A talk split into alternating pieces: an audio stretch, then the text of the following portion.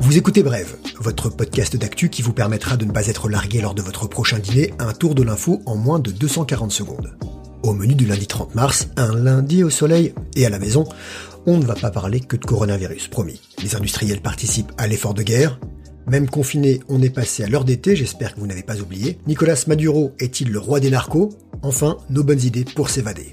Nous sommes Vous le savez, Emmanuel Macron l'a dit, face au coronavirus, nous sommes en guerre sanitaire. Il faut produire les armes nécessaires à la victoire. Des multinationales et industriels l'ont compris. On manque cruellement de produits d'hygiène et de matériel médical, il faut réagir et vite. Le fabricant d'électroménager Dyson a laissé tomber ses aspirateurs pour les respirateurs artificiels pour aider les personnes en phase de détresse respiratoire. Même chose du côté des constructeurs auto, Tesla, Ford, General Motors, qui adaptent leur ligne de production, Renault et PSA devraient aussi s'y mettre. L'équipe de Formule 1 Mercedes a fabriqué son modèle de respiration assistée approuvé par le système de santé britannique. La marque d'équipement de sport Bauer, bien connue pour ses casques de hockey sur glace, se lance dans la production de visières pour les professionnels de la santé. On en a déjà parlé dans Bref, Pernod Ricard a donné 70 000 litres d'alcool pur à un labo pour le transformer en gel hydroalcoolique. Le groupe LVMH a décidé d'en produire dans ses usines de parfums Guerlain ou encore Givenchy. Les marques de vêtements comme Gap, Zara, H&M, Uniqlo s'engagent dans la production de blouses médicales et de masques. Dans le nord de la France, Le Mailleux, entreprise spécialisée dans la confection de t-shirts techniques et de culottes, fabrique elle aussi des masques, en tissu, lavables, réutilisables et validés par le CHU de Lille. Des initiatives magnifiques, comme dirait Christina. Jour, nuit, jour. Température hivernale, ciel printanier, mais heure d'été depuis hier. On a perdu une heure de sommeil, mais on a gagné une heure sur notre confinement. Depuis 1976, deux fois par an, les Français bougent les aiguilles de leur montre. Tout le monde n'a pas une Apple Watch. Mais normalement, ça devrait s'arrêter l'année prochaine après un vote au Parlement européen. Chez nous, on préfère l'heure d'été. Le Danemark, les Pays-Bas ou la Finlande militent pour l'heure d'hiver. En Espagne, un comité souhaite un retour à l'heure du méridien de Greenwich. Le débat s'annonce aussi compliqué que le mécanisme d'une Rolex. Mais si on remonte dans le temps, saviez-vous qu'on parlait déjà de changement d'heure en 1784 Benjamin Franklin, ambassadeur des États-Unis en France, se désolait dans une lettre au journal de Paris des heures de soleil perdues en début de journée en été. Cent ans plus tard, un certain George Vernon Hudson, entomologiste néo-zélandais, est le premier à proposer un changement d'heure à la très honorable Royal Society of New Zealand. Il réclame même qu'on avance de deux heures pendant l'été austral, afin entre autres de poursuivre plus longtemps ses chasses aux insectes.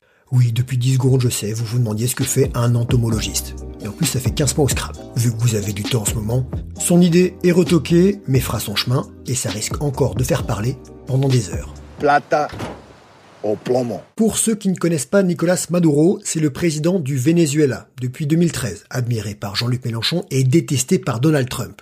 Washington vient de mettre sa tête à prix, pas celle de Jean-Luc, hein, mais celle de Nicolas.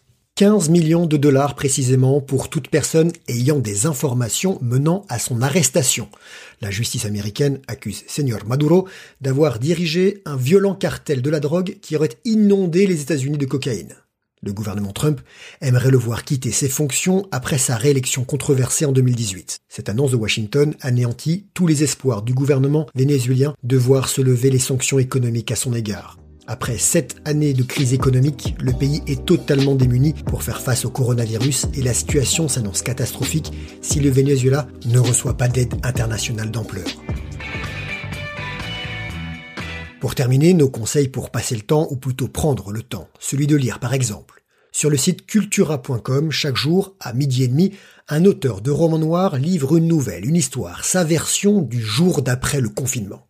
Une quarantaine d'écrivains se prêtent à l'exercice, parmi eux Bernard Werber, Michel Bussy, Bernard Minier, Olivier Norek ou Claire Favant. L'aventure qui a débuté vendredi doit durer au moins 40 jours. On vous a déjà parlé des chefs et cuisiniers qui vous livrent leurs recettes sur les réseaux sociaux ou à la télé depuis chez eux, mais pour mijoter de bons petits plats, il vous faut de bons produits. Ragis, le plus grand marché de gros d'Europe réservé habituellement aux professionnels, s'ouvre aux particuliers. Pas la peine de sauter dans votre voiture, foncez sur la plateforme Ringis livré chez vous. Elle sera active jusqu'à la fin du confinement. Fruits, légumes, viande, poissons d'origine française, on peut tout commander et se faire livrer à domicile montant minimum 50 euros.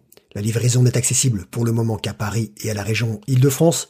La direction de Ringis compare ce service, je cite, au taxi de la Marne de la guerre contre le coronavirus. Alors si vous n'avez pas la référence, euh, ce qui serait dommage, je vous laisse fouiller dans les manuels d'histoire de vos chères têtes blondes, s'ils n'ont pas été oubliés à l'école. Voilà, c'était bref, merci de nous écouter, bon début de semaine à tous, on se retrouve demain, même podcast, même heure, suivez-nous sur les réseaux sociaux, parlez-en autour de vous, car l'info, ça se partage.